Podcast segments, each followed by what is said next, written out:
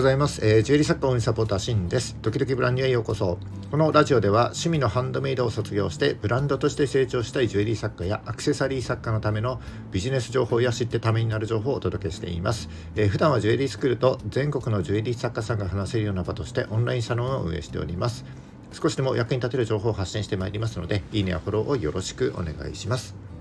えー、2月21日、えー、火曜日の放送ですね。おはようございます。いかがお過ごしでしょうか？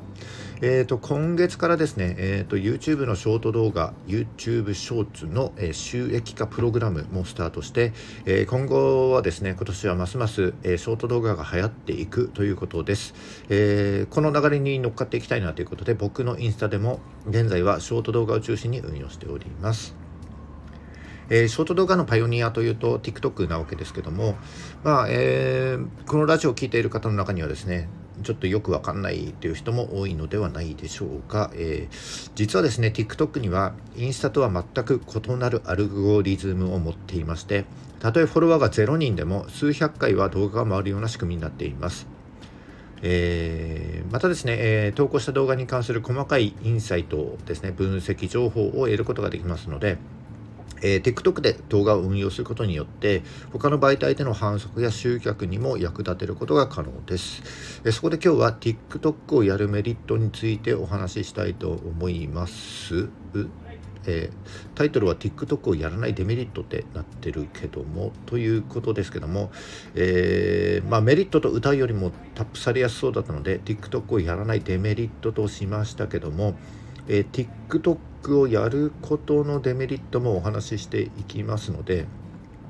えー、ちょっと話がややこしくなりますが、えー、TikTok をやることのメリットトと、えー、デメリットですねについてお話ししていきたいと思っております、えー、最後までお聞きいただければ、えー、TikTok から集客する方法そして、えショート動画が生み出す効果について理解を深めることができますのでぜひ最後までお付き合いいただけますと幸いです。それではよろしくお願いします。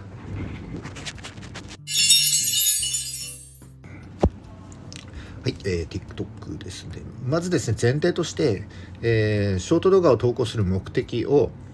あなたのブランドのことを全く知らない人に、あなたのブランドの存在を知ってもらうこととします。えー、これが前提です。つまり目的は、えー、集客になります。で、現在ですね、ショート動画の主な媒体というと、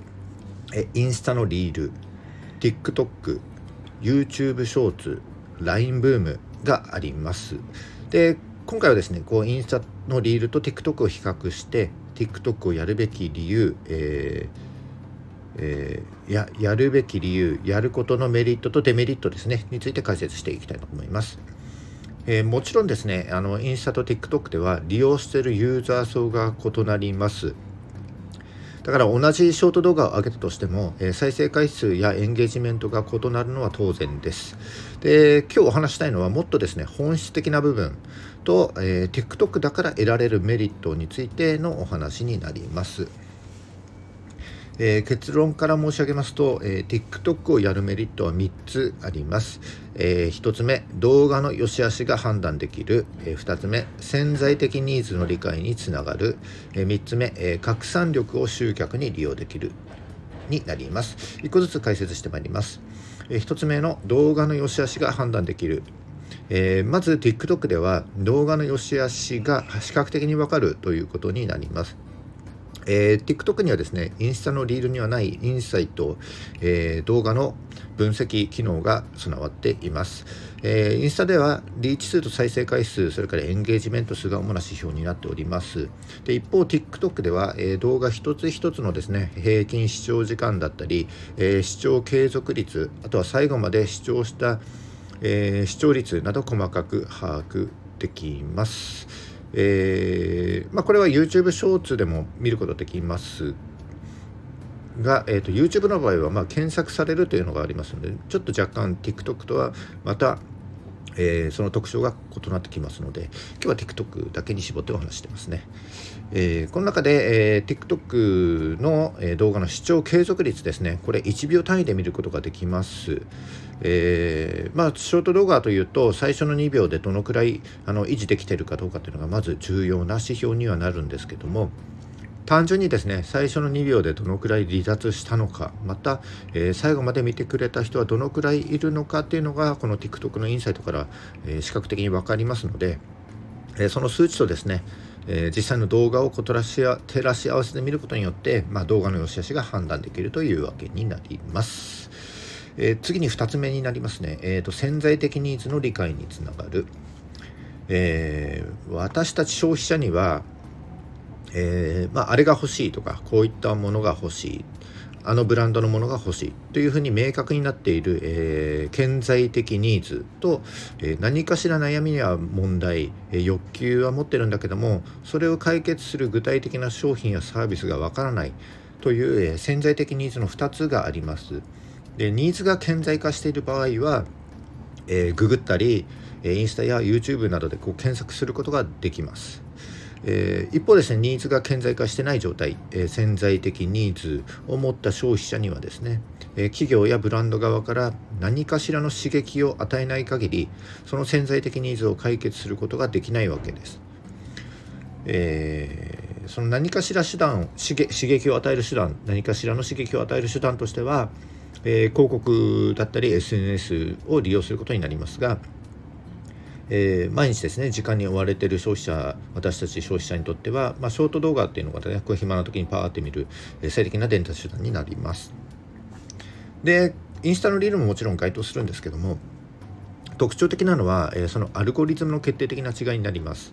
えー、インスタのリールはえー、投稿後ですね、まずは自分のフォロワーにリーチします。えー、その後ですね、フォロワーからフォロワー外にリーチしていくことになります。えー、つまり、自分のフォロワーの反応がですね、その後の、え動画の伸び方に影響するということです。で一方、TikTok は最初から外部に露出します。えこれはですね TikTok の AI が自動的におすすめとしてえ表示させる機能を持っているためです、えー、だからですねフォロワーが0人でも数百回数千回とこう再生される可能性があるということになりますね。なのであなたのブランドのそのブランドに興味あるなしにかかわらずですね、えー、そのユーザーの動画がユーザーのおすすめにですね動画が表示される可能性が非常に高いということになります。えー、このアルゴリズムを利用して、えー、まずは TikTok でショート動画を試してみることによって、えー、潜在的ニーズの理解につながります、え自分で、まあ、ユーザーがですね自分で意図しない情報がこう受動的に画面にバーンって表示されるわけですからその後のエンゲージメントがどうなっているかっていう指標はそのままですねあなたのブランドの魅力度と表すことができます、えつまりエンゲージメント率の高い動画や、え視聴継続率の高い動画は、え潜在的ニーズを捉えることができるコンテンツになるということです。えー、最後3つ目ですね、えー、拡散力を集客に利用できる。えー、まあ、先ほども言った通り TikTok はですね初めから外部露出しますし、えー、簡単にですね動画のシェアだったり保存をすることができます、えー、この動画の拡散力はですね、えー、集客にどんどん利用していくべきではないかなと僕は思います。えまたですね、動画によっては国境を越えて海外にですね、え海外のユーザーにアプローチしていきます、え圧倒的にですね日本よりユーザー数が多いので、もしそのメイドインジャパンなんかを訴えていきたいのであればですね海外向けにハッシュタグやテキスト等を調整して投稿していただきますと非常に効果が、えー、大きくあの出る媒体になるでしょう。はい、ここまでは、えー、TikTok をやるメリットについて3つお話ししてきましたけども、えー、TikTok には実は致命的なデメリットがあります。それは TikTok 単体では売り上げに直結させることは難しいということになります。えー、インスタと違って動画単位で評価されることが多い TikTok はですね、えー、フォロワーを増やすとしても、えー、プロフからしかリンクが貼れないです。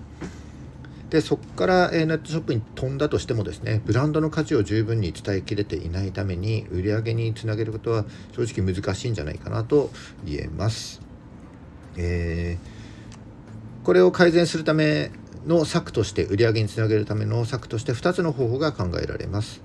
1つ目は、えー、TikTok からインスタに誘導することです。えー、TikTok から一旦インスタに飛んでもらって、えー、インスタ内のコンテンツを見てもらうことによってですね、え、フォロワー化していくというのが、え、定石手段となります。えもう一つは、え TikTok の動画内で、え商品やブランドの魅力だけを伝えてあえて売り込まないことですね、え TikTok にはコメント文化があります、え動画に対してすごいたくさんのコメントが飛び交っているわけです。で動画を見たユーザーがそのえー、例えば着画だったりですねそうやって商品を気になった場合はですねどこで買えますかとか、えー、どこのブランドですかなんて、えー、コメントに書き込むことがあります。そのコメントに対して、まあ、どこそこで買えますよとかどこそこのブランドですなど、え返信してあげることによってですね売り上げにつなげることができます。はい以上ですね。えっ、と TikTok をやることのメリットとして、え3つえー、ご紹介しました、えー、1つ目が動画の良し悪しが判断できる。2つ目が、えー、潜在的ニーズの理解につながる、え3つ目が拡散力を集客に利用できる、えそしてデメリットが、えちょ売上に直結させるのはちょっと難しいということになりますので、えインスタに、え遷移させてあげるだったり、え動画内でのコメントを誘発させるということになりますね。はい。まあ、結果的に重要なのはやはりあの動画の良し悪しということになってきますので、えー、インサイトと動画を見つつですあの照らし合わせつつですね、えー、動画を改善していくことではないでしょうか、えー、まだ TikTok やられていない方はですね是非、え、チャレンジしてみていただけるといいと思います。